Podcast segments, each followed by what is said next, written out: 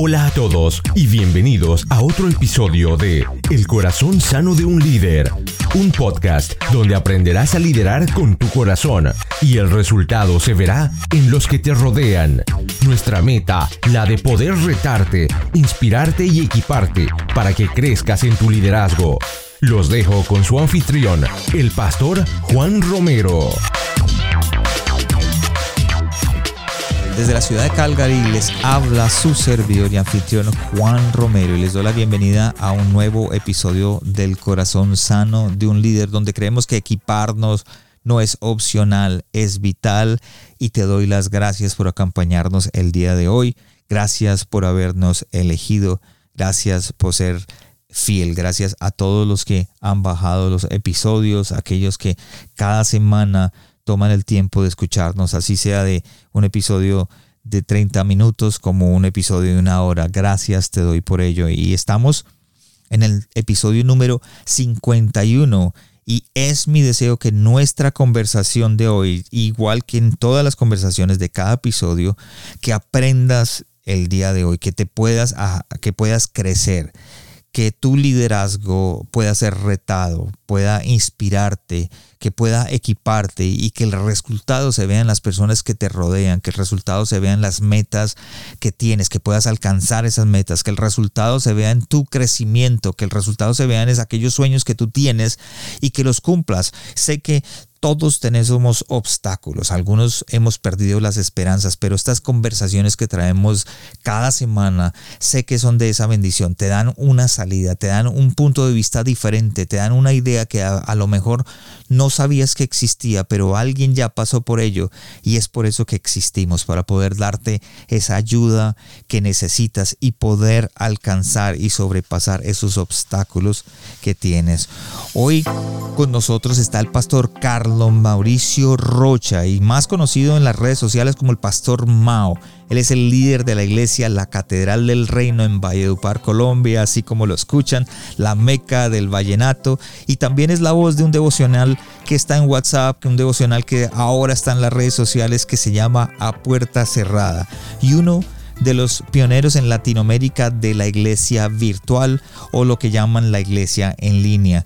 Y creo que para muchos este COVID-19 o este coronavirus nos redujo a lo mínimo en todas nuestras áreas. Creo que afectó todas las industrias, incluyendo la iglesia, los ministerios y en muchas ciudades ya en estos momentos están eh, preparándose para abrir, están tratando de volver a esta lo que llamamos la nueva normalidad.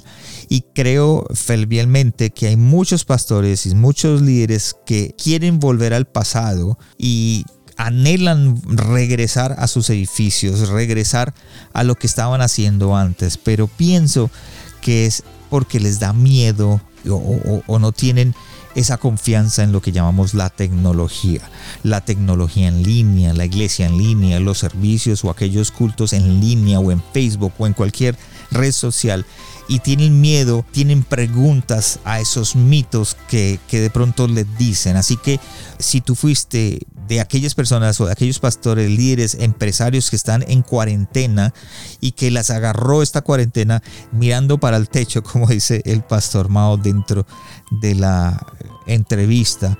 Y les tocó como que empezar la iglesia virtual, les tocó empezar a pasar eh, los, eh, el ministerio a las redes sociales, les tocó empezar a predicar en línea, a conectarse con la congregación vía internet. El pastor Mao ya estaba nadando en esas aguas de las redes sociales hace mucho tiempo. Es decir, como decía mi madre, cuando todos nosotros íbamos, ya el Mauricio ya venía con su iglesia virtual. Así que el pastor habló con nosotros de estos mitos que hay alrededor de la virtualidad y nos trajo respuestas a muchas de las preguntas que yo sé que muchos nos hacemos o que tenemos en estos momentos. Así que vamos directos a nuestra conversación con el pastor Majo.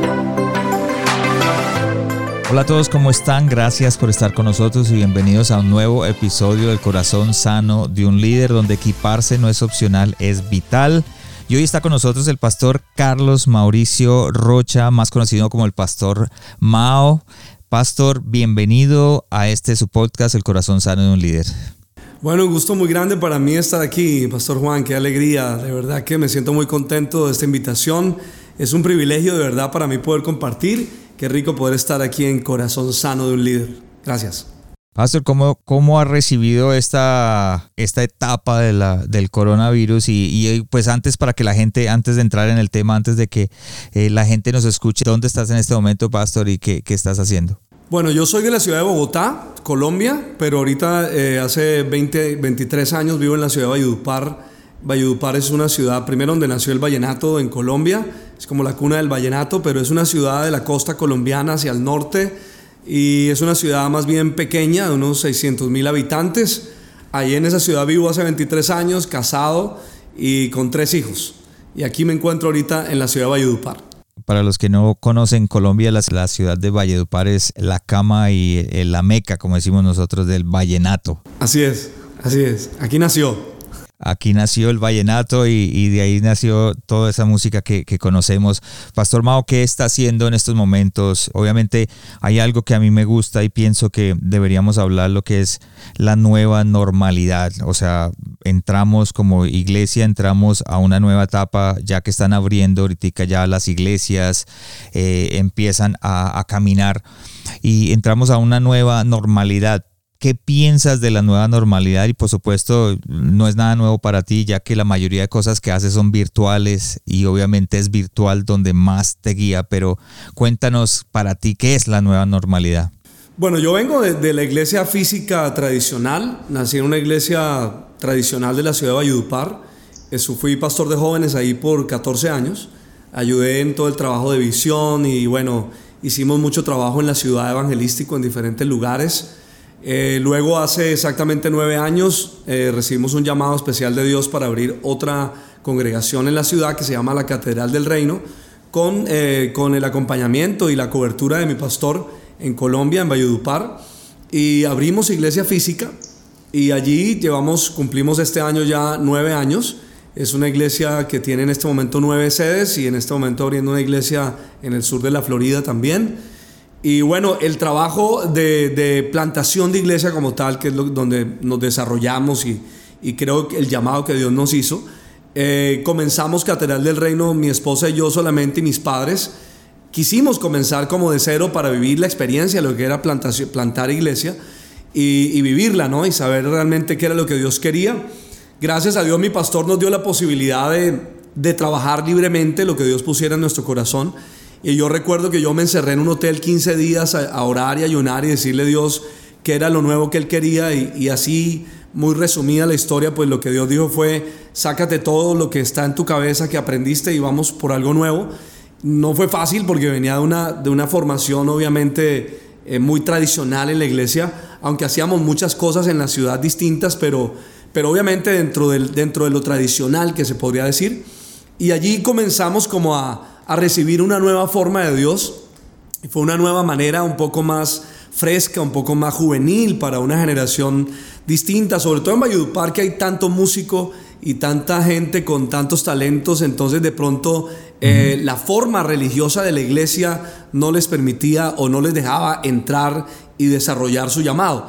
Catedral del Reino nace precisamente con los músicos de la, compositores de la música vallenata muy joven, ahí nace con ellos y, nuestro trabajo pues se desarrolló en iglesia física.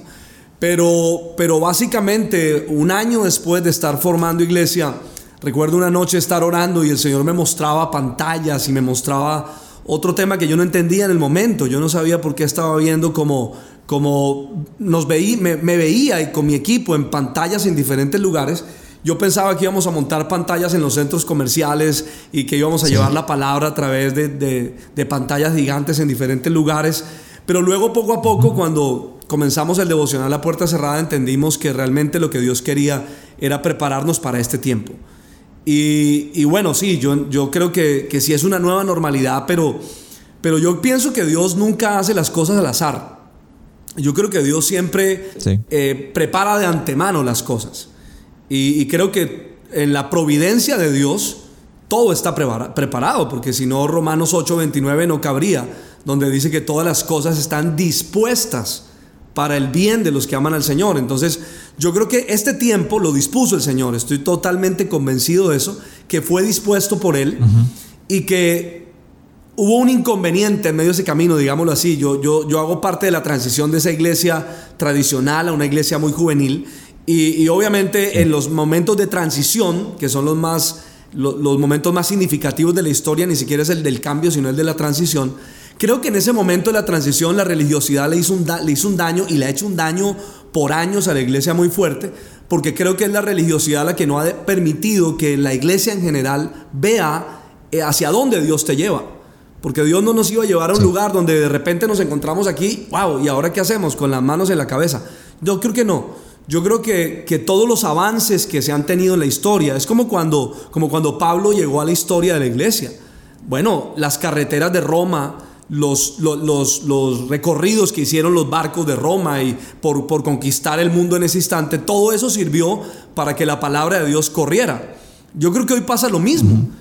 Eh, realmente si somos convencidos de que todo es de Dios y que Dios ha, generado y ha inspirado hombres para crear el desarrollo tecnológico y, el, y este mundo digital, pues creo que es, un, es, un, es como los rieles de un ferrocarril donde tú simplemente venga y monte en este lugar y, entender que es un contexto distinto, aunque el contenido sea el mismo. ¿no? Es como cuando tú ves la Coca-Cola. La Coca-Cola ha cambiado el envase una cantidad de veces. Su líquido sigue siendo el mismo, pero el envase cambió. Era la única manera de poder eh, llegar a una nueva generación. Y, fue, y yo creo que hoy lo que estamos, esta nueva normalidad para mí solamente es un envase nuevo con el mismo líquido de antes. Y creo que hablando de ese envase, Tú, tú, tú tienes el mismo líquido y, te, te, te, reinventaste y has alcanzado a muchísimas personas por medio de lo que es en línea, la tecnología, la iglesia virtual y has venido trabajando eso desde hace ya un par de años atrás y creo que para los que nos escuchan, aquellos que en este momento se nos cerró las puertas por lo del coronavirus y empezamos a trabajar en línea, cuando nosotros estábamos eh, yendo, el pastor Mao ya venía, ¿cierto pastor? Usted ya, ya venía caminando con estas ideas. Y en el 2017 le pasó a usted algo dentro de su iglesia eh, normal, la iglesia normal, que creo que eh, nos podemos identificar muchos con eso, con lo que le pasó a usted a este momento. Usted tenía más o menos una iglesia de 4.000 o 5.000 personas, no me acuerdo exactamente, y de un momento a otro perdiste 3.000 o 4.000 personas y quedaste en la calle. Cuéntanos un poco acerca de eso para que puedas relacionarnos un poco contigo. Ok, la iglesia yo he entendido poco a poco que la, iglesia, por lo menos eh, el llamado que Dios nos hace cuando nos da la palabra es que nosotros éramos como un cedro, según Ezequiel capítulo 17. Los cedros, los cedros tienen una, una cualidad increíble de parte de Dios y de la naturaleza se las dio. Y es que el cedro, cuando está en medio de, del, del verano intenso, el cedro pierde todas las hojas. ¿No? Y queda solamente tú ves el, palito, la madera nomás, y parece que estuviera muerto, pero realmente estás invernando y guardando energía para los momentos que vienen. Yo entiendo que nosotros somos como un cedro. Cuando comenzamos la iglesia, pues eh, nuestro proceso fue un poquito distinto. Fue una iglesia que tuvo un crecimiento diferente eh, y un crecimiento muy rápido, porque a los cinco años éramos 4.500 personas y, de pronto no había un sistema de evangelismo, no había esto. No, no, realmente fue una cosa muy orgánica y muy, y obviamente muy organizada.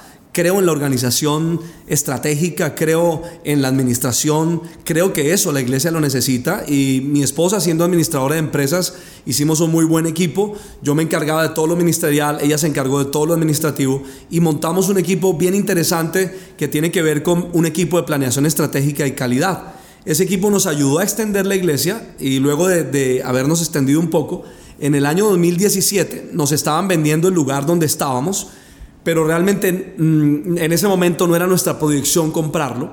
Sin embargo, el dueño del lugar eh, queriéndose aprovechar, pienso yo, de cada circunstancia, comenzó a presionarme, ¿no? Comenzó a presionarme que si no le compraba, entonces tenía que irme. Y aparte de eso, puso el precio del local cuatro veces más de lo que valía. De alguna manera hay hombres en el mundo que creen que las iglesias están tapadas de dinero y tenemos para comprar el mundo. Entonces, claro, yo pienso que este hombre dijo, este pastor tiene cuatro mil y pico personas, debe tener el dinero pues para comprar lo que sea. Y él pensaba como liberar su, su finanza con nosotros. Yo en ese momento realmente, primero estábamos en otras inversiones y no tenía cómo comprarle el local.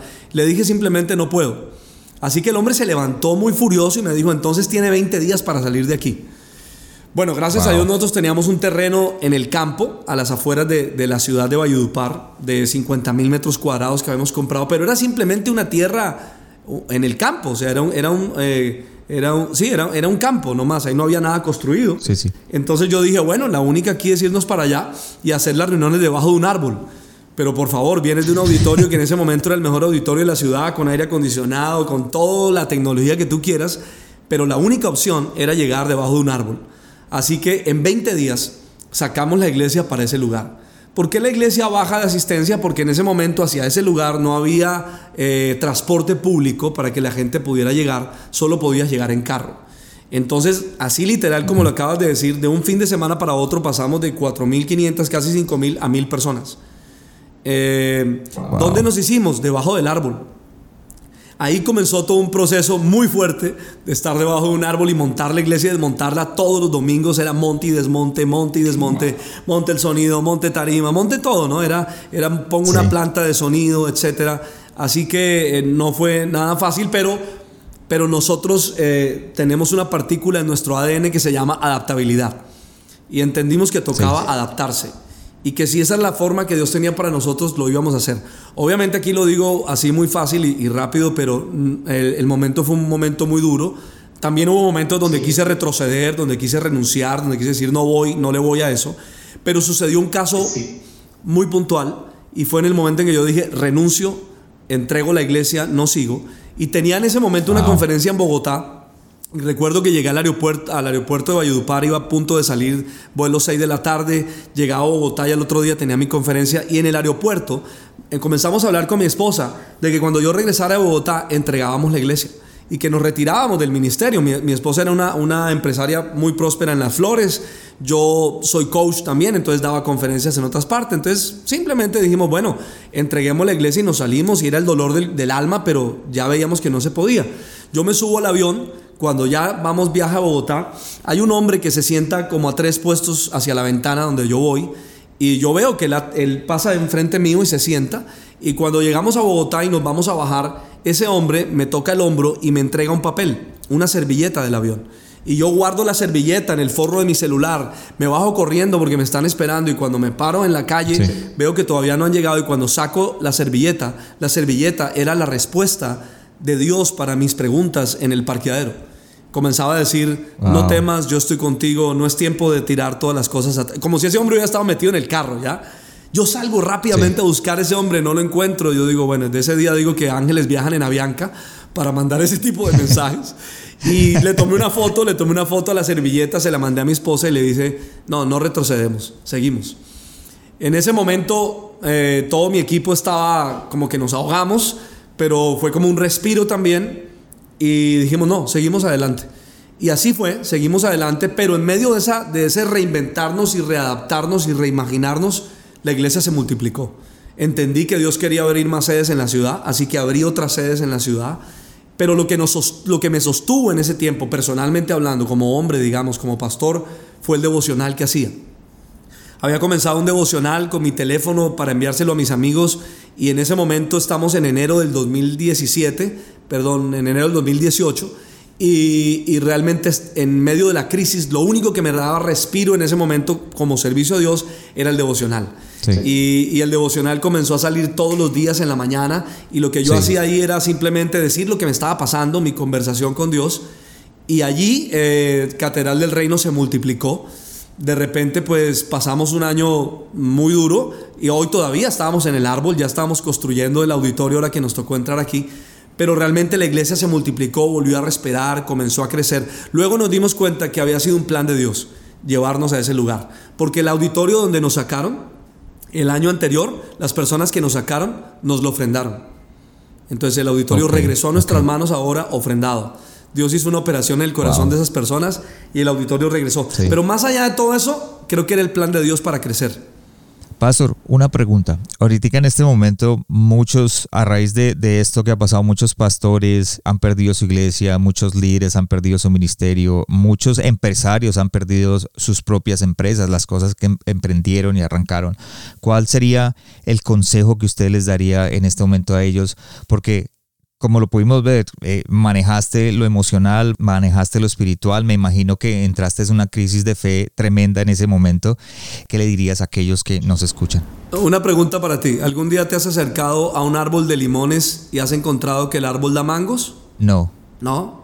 ¿Te has acercado a un árbol de manzanas y has encontrado el árbol de manzanas dando peras? No. No. En Colombia sí. En Colombia hay árbol de limones que dan mangos. no, mentira. no, no pasa en ningún lugar. Un árbol de limones siempre dará limones y un árbol de mango siempre dará mango. Ahora, ¿por qué te digo esto? Mira, puedes perder la congregación que administrabas. Pueden sacarte de un lugar físico y, y la gente se te puede ir. Y de repente puedes pensar que el ministerio terminó. Pero es que los llamados son irrevocables. Y cuando hay hombres y mujeres llamados por Dios, con un ADN para el servicio, pues si naciste para dar limones, vas a dar limones, no te quepa la menor duda. Yo no me imagino un pastor que nació para dar limones dando papaya.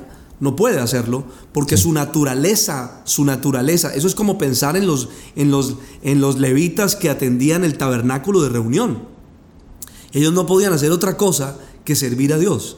Mi, mi palabra de aliento a todos los pastores y pastoras y ministros que en este momento de pronto han perdido la congregación materialmente hablando, que no pudieron volverse a reunir. Pero mira, te voy a contar algo de un amigo musulmán. Yo tengo amigos de diferentes religiones eh, y tengo un amigo musulmán. Y, un día mi amigo musulmán perdió financieramente toda su empresa de la noche a la mañana. Él tenía en ese momento 27 años y quebró literalmente, quedó en cero. Nos pusimos a hablar un día y me dijo, me dijo, mira, Pastor Mao, yo realmente no tengo temor de lo que está pasando. Y yo le dije, ¿por qué? Y él me dijo, porque mi padre, Abraham, de quien yo vengo, y tú también, era riquísimo. Así que yo nací para hacer dinero. Y puedo perder el dinero y el negocio hoy, pero yo mañana comienzo y lo vuelvo a hacer. Porque lo que yo soy y lo que yo puedo tener está por dentro de mí. Yo aquí pienso lo mismo para los ministros y ministras de Dios y empresarios pues eh, como dice una canción por ahí, si naciste para, para hacer martillo, del cielo te van a caer los clavos. Si naciste para hacer eh, limones, del cielo te van a caer los limonadas, del cielo te van a caer los limones. O sea, tú naciste con una naturaleza divina y te llamaron desde antes de nacer. O sea, no nos autollamamos. Aquí tú y yo no estamos porque elegimos estar. Dice la Biblia, yo te escogí. O sea, yo no me, yo no me autollamé cientos de pastores en el mundo a quien conozco también hoy que, que de pronto también nos pueden estar escuchando, este, no se autollamaron. La gran mayoría de pronto estaban en otras actividades como la mía. Yo era diseñador de interiores y Dios me metió aquí en este asunto. Y, y, y, yo no quería de pronto al comienzo estar acá, pero luego fui entendiendo mi llamado. Yo creo que si naciste para servir a Dios, naciste para desarrollar su iglesia, lo vas a hacer. El asunto ahora no está, no está sino simplemente en la forma, porque es que hay otra forma de hacerlo y se puede hacer. Entonces hoy sería aplicar las tres R. Las tres R son reinvéntate, reimagínate y readáptate. Y si naciste para ser pastor o ministro, donde estés, no vas a poder ser otra cosa que eso. Y, y no porque tú y yo lo hayamos elegido, si Él lo eligió, creo que todo está dispuesto. Quizás a muchos les toque hacer responder como le pasó a Abraham cuando estaba en su carpa, que el Señor le dijo, sal de la carpa y mira al cielo. Y cuando Abraham miró al cielo, le hicieron una super pregunta. ¿Cuántas estrellas hay? Gracias, Pastor. Hablaste de que arrancaste con tu, nos diste una pauta de que arrancaste tu devocional a puerta cerrada y ese fue como el primer paso que hiciste para lo que acabas de mencionar. Te reinventaste por medio de algo que, que empezó a salir en ti. ¿Cuál fue tu estrategia para poder establecerte virtualmente? ¿Cómo pudiste empezar a, establecerte en línea y de pronto a tumbar aquellas ideas que decían, no, en línea no, se, no sirve o en línea no se puede o algunas, eh, algunas dudas que tenemos algunos? Bueno, lo primero es que eh, como en este mundo físico hay algunos principios que no te puedes pasar por alto si es que quieres ver un resultado, en el mundo virtual es lo mismo y tiene que ver con la constancia, ¿no? Si tú eres constante en lo que haces, si tú eres persistente en lo que haces, sin duda alguna, esa gotica de agua cayendo sobre la piedra va a abrir un hueco. Esto realmente comenzó con, un, con una grabación de 7 minutos diario. A mí no me importaba lo que pasara, si, si amanecía enfermo, si amanecía llorando, si amanecía con hambre, si amanecía con frío. No importa, yo dije, lo voy a hacer, pase lo que pase. Porque yo no programé esto. Yo lo único que hice fue que un día el Señor dijo a mi corazón, saca siete minutos de tu oración conmigo, sácala al aire, sácala, que la gente oiga. Entonces nuestro material no era un libreto organizado, sino que era algo que yo hacía todos los días y que hoy lo hago. A mí me preguntan, ¿cómo hace usted para hacer ese devocional todos los días? Le digo, pues porque yo oro todos los días. Eso es como lavarme la boca. Si a mí me van a decir que enseñe a lavarme los dientes, yo te puedo enseñar cómo lavarte los dientes. ¿Por qué? Porque me los lavo todos los días. O sea, es algo natural. Yo creo que los pastores, ministros, hombres y mujeres de Dios que han tenido un llamado, que tienen dones, cuando el don se deja fluir de manera natural, cuando no programas una cosa, sino que dejas que él fluya orgánicamente, llega un momento en que tienes la posibilidad de organizar. Yo cuando comencé con el devocional empecé yo solo, con mi teléfono.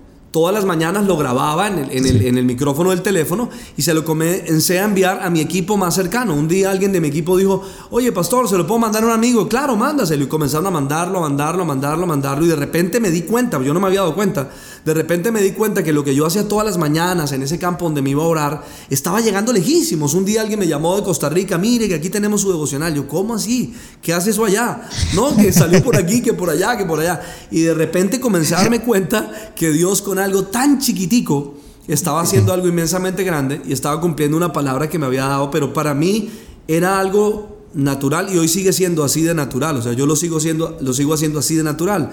Simplemente en el momento en que eso fue creciendo y nos fuimos dando cuenta que ya iba llegando más lejos, comencé a ser intencional en la investigación, comencé a seguirlo comencé a decir, ¿esto para dónde va? Y comencé a mirar de dónde salía, cómo entraba, cómo llegaba y cómo salía a varios lugares. Un día de Estados Unidos precisamente me llama alguien y me dice, mire, nuestra iglesia escucha su devocional, quisiéramos que usted estuviera con nosotros aquí. Yo dije, ¿cómo así? ¿Y por qué lo escucha? No, que me llega por una amiga de la China, de no sé dónde, no sé cómo. Pues ya en ese momento uno se da cuenta que la red es una cosa loca, que tú no sabes dónde estás ya. O sea, cuando envías algo en la red y sale de tu mano, le pierdes el rastro en 10 segundos. Y, nosotros tenemos hoy eh, devocionales que llegan a la iglesia oculta en Irán. En Irán, imagínate. Donde mujeres latinoamericanas se alimentan con nuestro devocional porque no, no, tienen otra manera de hacerlo. Y la iglesia que está oculta en Irán está alimentándose del devocional nuestro. ¿Quién se iba a imaginar que nuestro devocional iba a llegar hasta allá? Pues nadie, ¿no? Yo, por eso no, lo, no fue como, vamos a programar que esto llegue allá. No, no puedes. No puedes programarlo. Cuando es de Dios, Tú no sabes qué tan lejos y tan alto vas a llegar. Así que un día fui a Estados Unidos, me di cuenta que nos escuchaban en esa iglesia, en el sur de la Florida, y, entonces yo hago un ejercicio muy, muy natural. Cogí mi teléfono y dije, toda la gente que está en el sur de la Florida, la espero en el muelle de Palm Beach, así, así, así, la dirección, y se llenó el muelle. Y yo dije, wow, ¿esto qué es? Entonces había unas personas sentadas en la primera fila y yo les di, bueno, no primera fila, no, porque era un muelle ahí sentado cerca, y yo le pregunto, ¿a qué iglesia perteneces? Y la señora me dice, a la iglesia del devocional. Yo le dije, no, no, ¿cómo así? Explíqueme eso. No, es que mi iglesia es el devocional. Le dije, pero ¿cómo así que su iglesia es el devocional? No, yo no me alimento de nada más. Eso es lo que yo como todo, espiritualmente todos los días. Luego al siguiente le pregunto y me dice lo mismo, al siguiente me dice lo mismo y como unas 10 personas dijeron, mm, en mi iglesia es el devocional. Yo estoy con los pastores de nuestra iglesia de alabanza allá y con unos amigos nos pusimos a orar y yo dije, ¿qué es esto? Y orando es cuando Dios nos dice, eso es la iglesia virtual.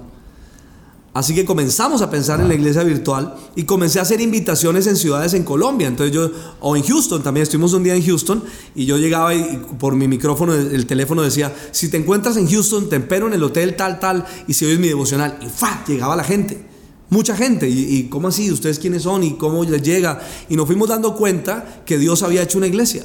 Y nosotros estábamos como al margen, no teníamos ni idea de lo que Dios estaba haciendo. Y Dios haciendo una iglesia, sanando, salvando, restaurando. Y comenzamos a oír milagros. En, en, Houston, imagínate que habría una fundación gracias al devocional hay una fundación que se llama Brazos Abiertos en Houston, donde atienden gente de bajos recursos de Latinoamérica y eso fue gracias, bueno, etcétera. Así que ahí armamos un equipo de planeación estratégica y comenzamos a diseñar ya intencionalmente lo que estaba pasando sin darnos cuenta. Hoy es un equipo de más o menos 15 personas que trabajamos alrededor de esto. Ya el devocional es parte de la iglesia porque se convirtió en una iglesia que se llama A Puerta Cerrada y, que en este momento pues ya no tenemos realmente el número de, cómo ni dónde está, pero ahora estamos armando grupos en, por diferentes continentes. Por ejemplo, ahorita en viernes abrimos grupo eh, Centroamérica, hace 15 días abrimos grupo Europa y en ese grupo de Europa era para la gente que nos oía y tenemos 65 personas nutriéndose una vez a la semana en ese grupo por Meet. y, ahí se convierte la iglesia digital. Comenzamos a aprender y a diseñar una estrategia para poder consolidar la iglesia digital. Y de la misma manera que consolidamos la iglesia física, ahora estamos viendo cómo se puede consolidar la iglesia digital. Así que en la iglesia virtual estamos dando discipulado, estamos dando cursos, bueno, eh, Iglesia Física, Catedral del Reino, hoy nutre 2.500 personas por, por, por eh, vía virtual y tenemos diferentes grupos de nutrición y de crecimiento espiritual. Eso son dos, son dos cosas, ¿no? Fue llevar la iglesia física a la virtualidad y fue fortalecer la iglesia virtual, que son dos cosas que van paralelas, no son lo mismo, pero van creciendo paralelamente. Tú te apoyas en todas las redes sociales, ¿verdad? Facebook, Instagram, YouTube, porque yo he visto, por ejemplo, los servicios tuyos en YouTube, o pues no los servicios, sino los, el mensaje eh, por, YouTube. Tú usas todas las redes sociales. Sí, en este nosotros eh, comenzamos a hacerle un análisis a todas las redes de cómo funcionaban los tipos de público que hay, nos dimos cuenta entonces que cada red le llega a un tipo de público diferente, que hay que hablarle diferente. Pero por ejemplo, esta semana estamos haciendo un ejercicio, estamos en una semana de ayuno y conectamos simultáneamente todas nuestras redes para ver cómo estamos en público allí. Eh, y, entendimos que, que cada red tiene una hora, tiene un público y tiene un, un contexto diferente. El contenido es el mismo, pero el contexto es distinto. En nuestra manera de pensar es que Dios dio el contenido, tú haces el contexto. Y si logras alinear contexto y contenido, explotas. Porque el problema es cuando tienes el contenido correcto en un contexto que no te sirve. Entonces el contenido no va a caminar. Pero si, si, logramos tomar el contenido y eh, consolidar el contexto, entonces puedes tener un contexto para Twitter, un contexto para Facebook, un contexto para YouTube y, cada red y aparte de estas plataformas como Zoom y Meet y otras más, eh, ella, yo lo, nosotros lo hemos visto así, eso es como la plastilina. Son tan flexibles y moldeables que se amoldan a tu contenido. No es tu contenido el que se amolda a la red, es la red la que se amolda a tu contenido. En este momento eh, estamos tratando de usarlas todas y, viendo el ejercicio. Eh, por ejemplo, hace un mes dije, voy a leer la Biblia en vivo por, por, una de por dos de las redes. Y a mí me sorprende que tenemos 1.300 personas leyendo la Biblia a las 7 de la mañana todos los días. Y, y mucha gente que jamás había leído la Biblia. Y hoy están leyendo y están descubriendo y están... No estoy haciendo un estudio bíblico porque Creo que hay otro escenario para hacerlo, pero estamos simplemente provocando sed de Dios en la gente para que lea y para que ore. Wow, pastor, y yo creo que, eres un hombre que tienes ah, un don eh, para las comunicaciones y, obviamente un don para ver más adelante. Creo que Dios te, muestra ciertas cosas más adelante. Hay muchos mitos eh, detrás de que, cierto, tener la iglesia virtual versus la iglesia edificio. Mucha gente dice, no quiero, yo me gusta la, iglesia del edificio porque puedo ver las personas, porque las personas pueden venir, porque... Pero tengo como cuatro preguntas acerca de esos mitos. La primera es, ¿crees que envolver la iglesia en lo virtual va a afectar la asistencia al edificio? Yo lo primero que haría es eh, hablar del, del, término, ¿no? El término iglesia o el término congregación. Entonces, cuando tú divides los términos y hablas en la terminología, yo diría que la iglesia como tal, la iglesia de Jesucristo, que es un cuerpo, se puede meter en donde tú quieras y levantarse donde quiera. Que en este momento está en el contexto digital y está entrando al mundo digital como el cuerpo de Cristo. La congregación, pues es que la palabra congregarse cambió hace rato. Los que no cambiaron fueron los pastores. Pero la palabra congregarse cambió desde que, desde que el mundo, desde que la cultura digital comenzó a establecerse. Cuando Steve Hawks pudo sacar todo esto a la luz, en ese momento que empieza una cultura digital, la iglesia no quiere salir de su comodidad. Por lo tanto, la congregación física se volvió el centro de todo. Y ahí en ese instante, cuando te sacan de la congregación física y entiendes que hay otras maneras de congregarse, congregarse, la iglesia nunca va a desaparecer. Por el hecho de que se aparezcan edificios, tú mismo lo estás diciendo, no desaparece la iglesia, desaparece la forma de congregarse. Que en estos días lo he hablado con pastores. El domingo donde la gente se reunía era un punto de la iglesia, uno, uno, no era el punto. Sin embargo, para muchas congregaciones ese era el punto central. Entonces no había nutrición, no había estrategia de crecimiento, no había otras cosas que se dan en la semana. Porque es que uno va al servicio una vez a la semana, máximo dos horas. De resto no vas. O, o, dos veces a la semana. ¿Y el resto de la semana qué? Cuando entendemos que la iglesia, no la congregación, la iglesia es un, es un, es un cuerpo con un propósito, entonces no importa el lugar de congregarse, no importa. No importa si es un salón, si es una sala, si es un edificio o si es una pantalla. No importa. Tú dijiste algo clave ahorita. Una cosa es que tú te acostumbres o que tu tradición o...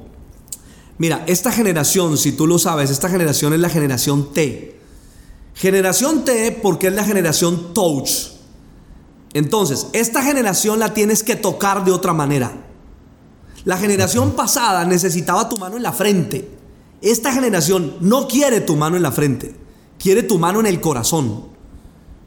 Entonces, necesitas usar, usar una pantalla para tocar sin tocar. Pero es que el asunto es este. El asunto es que es el Espíritu Santo, no soy yo el que va a tocar a la gente. Pero como hay se, tradicionalmente entraron en esa zona de comodidad que tenías que tocar a la gente y si, y si no le ponías la mano encima no había una administración verdadera. Y entonces en ese punto que lo de alguna manera lo institucionalizaron entonces ahí es donde tú entras a decir y entonces hoy no hay manera claro que hay manera porque la congregación cambió. Ahora que vamos a volver a lo físico yo creo que sí yo creo que se volverá a lo físico. Es posible es posible. Pero dime por ejemplo en iglesias como la nuestra, donde nos dicen solo se pueden reunir 50 personas, dime cuántos servicios voy a hacer con 50 personas. O sea, para mí en este momento es imposible. Mi equipo sabe que nosotros si llegamos a abrir, abriremos el otro año en agosto. Estamos preparados para el otro año en agosto. En este momento no nos interesa abrir. No estamos haciendo ni el mínimo esfuerzo para abrir nuestros auditorios. No nos importa abrirlo porque el enfoque está muy bien puesto aquí. Estamos viendo crecer gente, estamos viendo desarrollarse gente, estamos viendo crecer nuevos líderes, crecer nuevos mentores y la forma, simplemente la forma de congregarse se transformó. Ahora, yo entiendo que hay otros escenarios donde de pronto no sé si esto funcione así o no funcione, pero es que el, el mundo digital es global no importa dónde estés. Mira, hay un libro que me gustaría recomendarle a todos los, pastores de hoy. Este libro no es cristiano, pero deberían de leer muchas cosas que no son cristianas también y te hablarían del mundo. Este libro se llama Gracias por llegar tarde. Bien, gracias por llegar tarde. Y este libro, yo sé que se encuentra en cualquier lugar. Este libro eh, lo escribe Thomas, Thomas Friedman. Este libro te habla de quién, no, el libro no es sobre Dios, no es un libro de cristiano, pero te habla de la tecnología, la globalización y el cambio climático van a transformar el mundo en los próximos años. La iglesia está ahí. Entonces a este hombre en España le hacen una pregunta. ¿Dónde está Dios en el mundo digital? Y el hombre queda bloqueado. Dios en el mundo digital. Ah. Y él hace un capítulo, un capítulo. Y en el capítulo, ¿sabes qué dice? Dice que Dios entrará al mundo digital cuando los hombres de Dios lo lleven. Ah, un momento, ese hombre no es pastor, él no sabe de qué está hablando. No, él sí sabe de qué está hablando. Porque él sabe que la única manera de que se establezca iglesia en el mundo digital es cuando alguien vaya y la haga. Porque Dios no es mago. Pero Dios hizo ese escenario, no lo hizo para ellos. Yo no sé si has visto y, me gustaría que, que pudiéramos recomendar a los pastores que leyeran a Andrés Oppenheimer de CNN Lean los libros de Andrés Oppenheimer. Porque los libros de Andrés Oppenheimer son investigación del futuro. Hay cuatro hombres hablando del futuro, no cristianos. cuatro hombres investigando. Eh, no, no es simplemente un tema emocional, no, no, están investigando hacia dónde va el mundo. Y la iglesia tiene que saber hacia dónde vamos. O sea, esto que estamos viviendo hoy, a muchos los cogió mirando para el techo porque no, no sabían para dónde iba, pero hace rato hay hombres diciendo, mire, las universidades, los colegios van a desaparecer, la educación va a cambiar y si el mundo va a cambiar, dime por qué la iglesia no.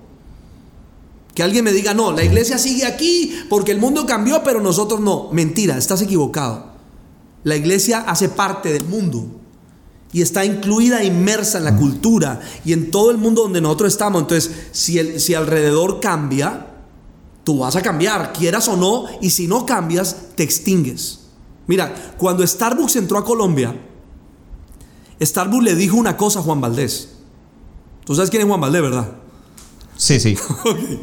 Starbucks le dijo a Juan Valdés, Juan Valdés, tienes dos opciones. Una, mejoras, cambias. Dos, cierras. Porque yo voy a entrar. Eso en el mundo de la economía. Starbucks se está enfrentando contra el pulpo del café en Colombia que se llama Juan Valdés. Y Starbucks le dice a Juan Valdés, solo tienes dos opciones. O cambias tu manera o cierras. ¿Qué le está diciendo? No tienes forma de competir conmigo. Con todo el dolor de mi corazón, y, no hablo, y, con el dolor de mi corazón por ministros, no por la iglesia, porque la iglesia va a seguir. Pero de verdad, que si los ministros no cambian, les toca cerrar. Y si les toca cerrar y no entienden que pueden abrir de otra manera, pues se van a quedar sin hacer nada. Cuando hoy hay un mundo, mira, ojalá pastores que escuchen esto, entren a internet y busquen plataformas como esta. Esta plataforma se llama Second Life. Second Life. Ojalá entren a ver eso. Second Life, como el mismo título lo dice, es una segunda vida. Es gente aburrida de la vida física que se meten a un mundo virtual y viven ahí. Pasan más tiempo en ese mundo que fuera. Están hartos de su familia, están aburridos del sistema, están aburridos de todo y viven ahí, comercializan ahí, se casan ahí, hacen de todo. Solamente que las plataformas como Second Life tienen una característica. Ahí no hay leyes. Tú puedes hacer lo que quieras. Mi equipo dice, ¿Por qué no abrimos una iglesia en Second Life? Imagínese eso. Son millones de personas, millones ahí. hace uno, el año pasado estábamos viendo el, el juego de Fortnite. ¿Has visto ese juego? Sí, sí. Mi hijo lo juega todo el tiempo. Es más, ah, creo que mucha gente dice que eso es del diablo, pero eh, mi hijo lo juega. bueno, mi hijo también. Entonces un día me dice mi hijo, papá, papá, van a, van a, van a, eh, viene la, la, ¿cómo se llama eso? Como la, la, reunión principal de Fortnite donde van a lanzar el último juego, la última actualización del juego allá en Estados Unidos. Y se reúnen millones de adolescentes en un estadio, millones. Pero yo veía esa vaina y yo decía, ¿esto qué es? Millones de adolescentes. Y de repente ¡pum! Se apaga la pantalla y a ellos, nosotros viendo aquí, la pantalla queda negra. ¡Pum!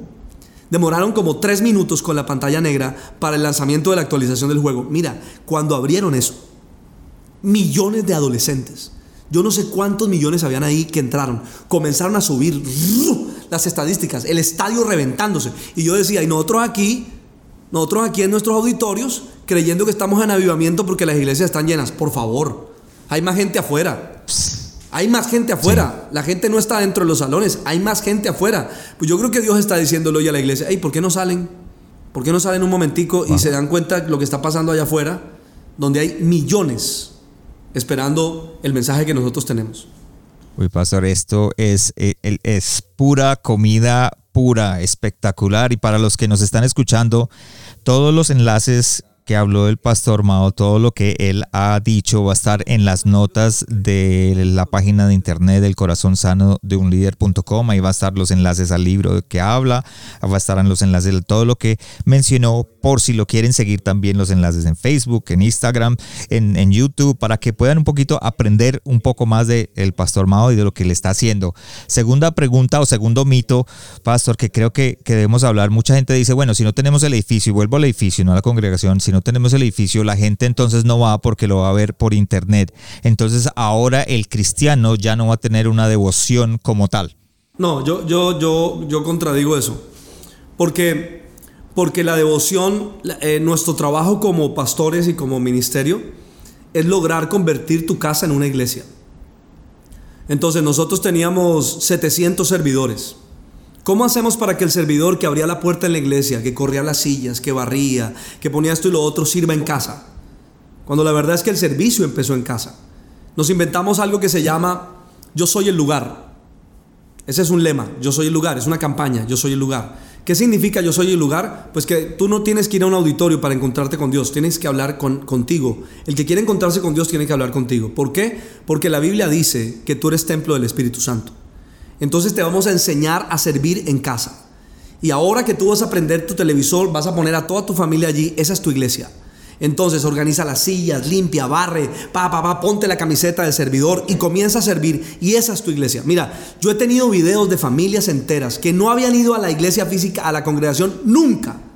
Y ahora están en las salas de sus casas, en las habitaciones de sus, de sus casas, observando y escuchando la palabra, llorando, recibiendo unción del Espíritu Santo y los servidores moviéndose. Acabamos de dar un curso donde esos servidores invitaron gente de su familia y gente de otras naciones, donde acabamos de formar 135 servidores para que sirvan en casa. Sirviendo en casa, entonces ese servicio es devoción. Entonces te enseñamos que la devoción se puede lograr en casa, pues deberías de leer la Biblia en casa, deberías de orar en casa y deberías de encontrarte con Dios en casa. Yo te voy a decir por qué, cuál es mi lectura, parte de la lectura de por qué eso pasa. Yo vengo de un sistema centropastoral. No sé allá cómo se vea eso, pero durante años en la iglesia fue centro pastoral. ¿Qué significa centro pastoral? Que todo giraba alrededor del pastor, lo que el pastor dijera. Entonces la gente iba al baño. Pastor, voy a ir para el baño. ¿Puede orar por mí? Pastor, voy a comer. ¿Puede orar por mí? Puede venir a mi casa porque si usted pone la mano, usted es el ungido de Jehová. Entonces mi negocio prosperará, pero solo si usted pone la mano. ¿Y ahora cómo están haciendo?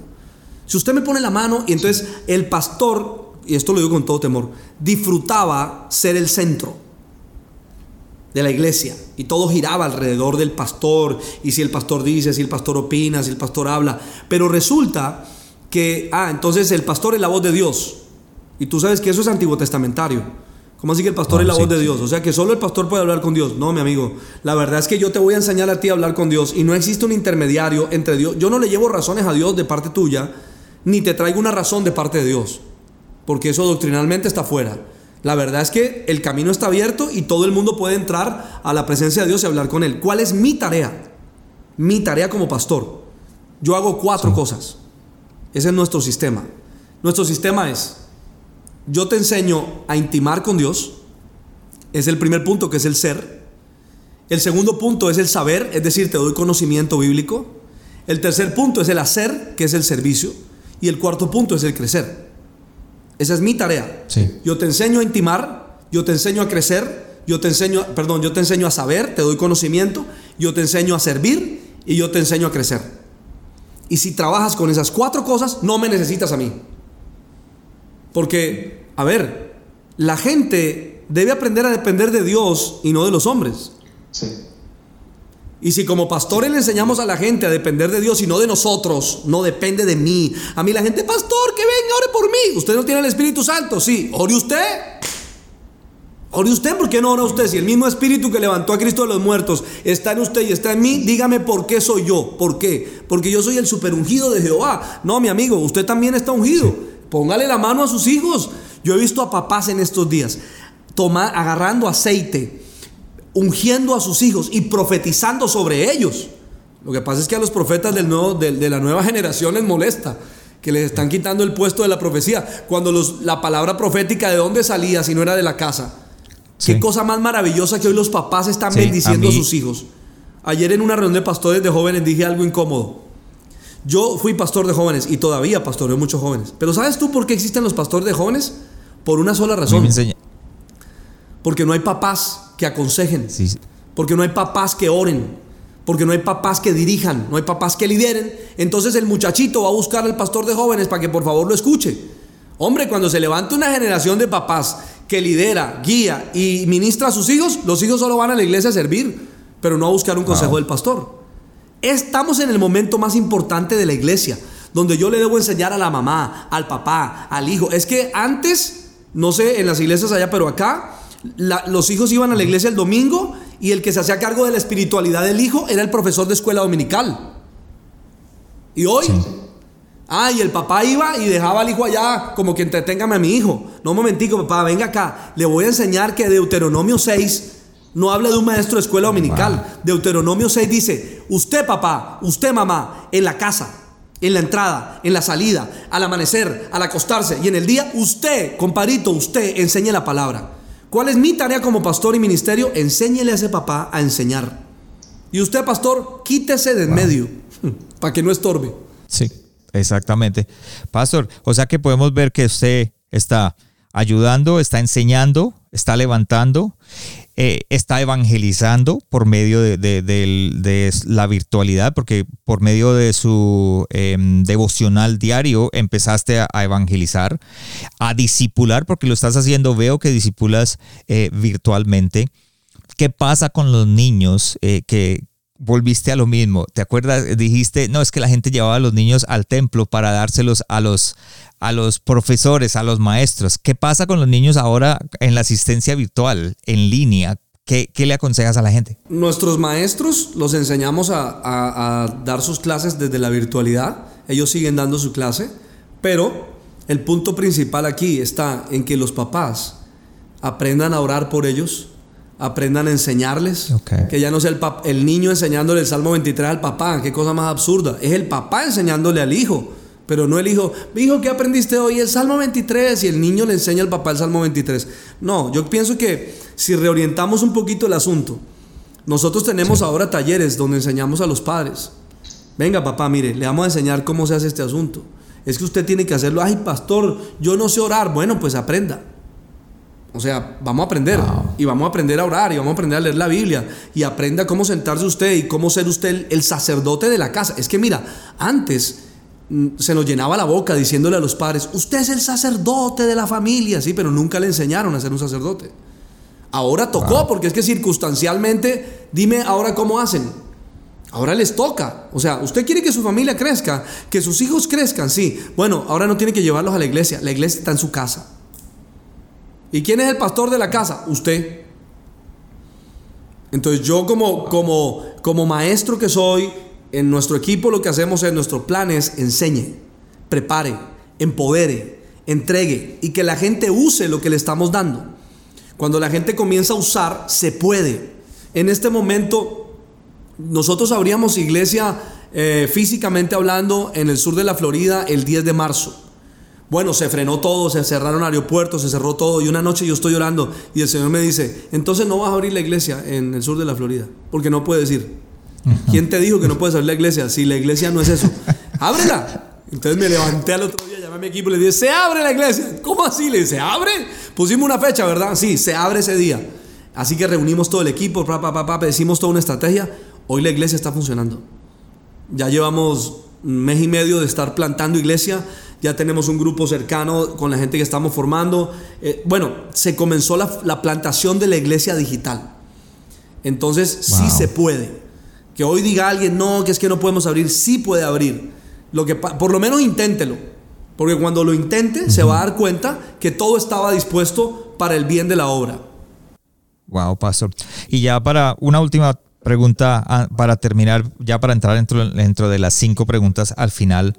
¿Cuál crees que es el error más frecuente en el que caemos cuando estamos estableciendo una iglesia virtual o cuando estamos estableciendo nuestro ministerio en línea o en las redes sociales? El afán de querer ver resultados ya. ¿Mm? Eh, si tú siembras una... Es que todo es por naturaleza. No es sino mirar el mundo natural que así funciona todo. Tú siembras una semilla de un árbol en la tierra y mañana no sale. Y eso no quiere decir que no esté pasando nada. Y, eh, entonces, no, yo voy a, sacar la semilla para ver si sí está funcionando. Entonces, cavo la tierra, la saco y digo, ah, sí, ya tiene raíces. Y vuelvo y la meto y a la semana. No, el, el, no digamos el éxito, pero sí la clave de este asunto y, y cómo superar esos errores. No hay resultados inmediatistas. No seamos tan inmediatistas. O sea, yo abro hoy, comienzo hoy y ya quiero, ya que ya llegue la gente, ya no va a pasar así. En ningún lugar pasa. Yo comencé reuniones virtuales con 50 personas Y fue durante meses en 50 personas. Hoy tenemos dos mil y pico de personas orando todas las noches por YouTube. Pero es que eso no se recogió ayer por la circunstancia. Fue taqui, taqui, taqui. El, gran enemigo de la plantación de la iglesia y del trabajo virtual es querer ver resultados ya. Si tú sigues haciendo lo mismo por mucho tiempo, vas a ver el resultado. Pero por ejemplo, tú sembraste una planta aquí y entonces dijiste mañana, no, me voy para allá, la sacaste de ahí, la sembraste allá. No, ya no, la saco de allá y la siembro allá. Nunca darás fruto. El fruto lo da la permanencia. Y la permanencia aunque no veas nada. Porque pues si ahí estoy viendo tres, eso es lo que tú crees. Pero si permanezco, creo que elimino ese, ese enemigo, porque para mí es un enemigo hoy, eh, claro, pastores acostumbrados a, al amén, pastores acostumbrados al comité de aplausos, porque había iglesias con comité de aplausos. El pastor decía algo y hoy no, hoy no hay aplausos, hoy no hay amenes. Hoy, hoy a mí me invitaron a una iglesia hace unos días atrás a dar una enseñanza y el pastor decía, eh, mande su amén por, la, por el chat, mande el aplauso. Mande, ¿cuál mande, pastor? Tranquilo, no vivimos del aplauso ni del amén. Ah, pero no veo a la gente. Tranquilo que la gente sí lo está viendo usted. Aquí el asunto cambió, ¿sabes? Porque antes era que me vean a mí, ya no me ven a mí. Ahora, ahora no me preocupe que la gente está viendo lo que tiene que ver. Usted no tiene que verlo. Sí. Y tiene que cambiar mucho porque por lo menos, y yo le, soy honesto, le hablo mi corazón aquí, pastor, hay veces uno está predicando y uno se alimenta de las respuestas del público, ¿no? Digámoslo así, de esa manera. Y, y estando al otro lado de la cámara, uno dice, no hay público, el único es el, el que está grabando y el que está diciendo las cosas. Termina uno y dice, no, pero ¿será que sí me escucharon? ¿Que ¿Será que fue un amén? Entonces... Por lo menos traigan al perro para que me ladre. Algo tiene que pasar. Sí, así Pastor, entonces entramos a las cinco últimas preguntas ya para terminar el podcast, el, episodio. Y la primera pregunta, de los hábitos que tienes diariamente, ¿cuál es el que más ha afectado tu liderazgo? La oración. Ok.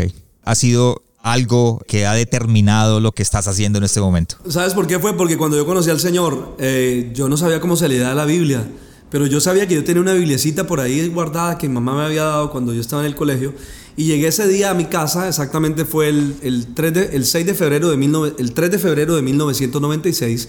Y entonces yo cogí la Biblia como mucha gente hace y abrí así y puse el dedo. ¡Pum!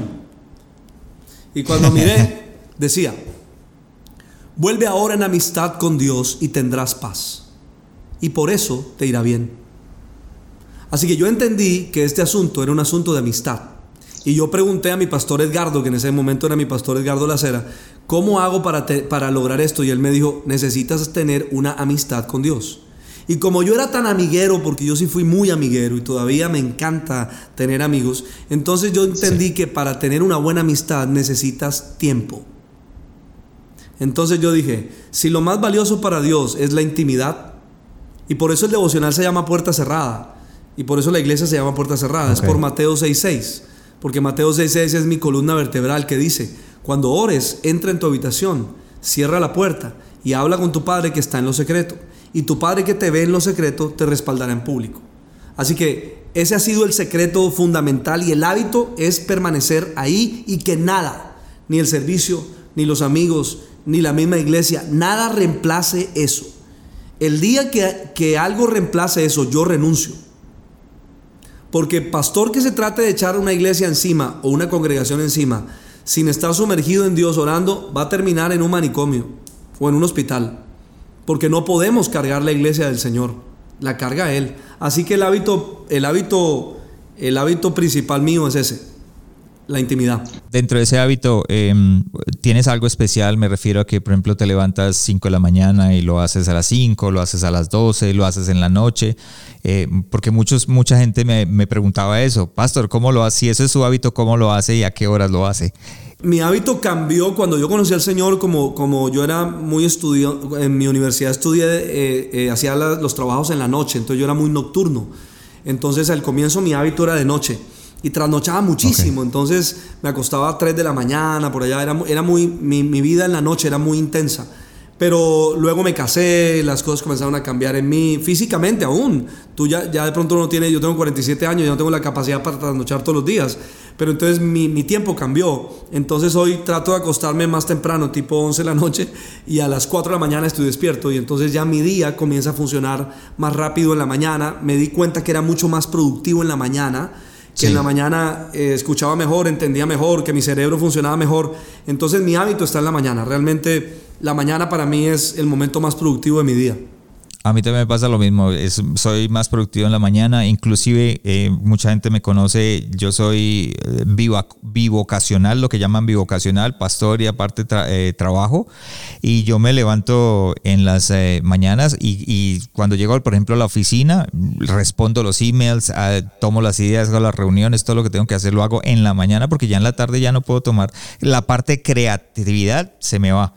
Pastor, segunda pregunta, ¿cómo te estás preparando para el siguiente paso en tu llamado? Bueno, eh, yo soy una persona que ha aprendido mucho a trabajar en equipo, me gusta trabajar con gente, me preparo con mi gente, me preparo desde lo que estamos haciendo, cuando nos damos cuenta que algo viene, buscamos cómo conocer un poco más, aprender un poco más.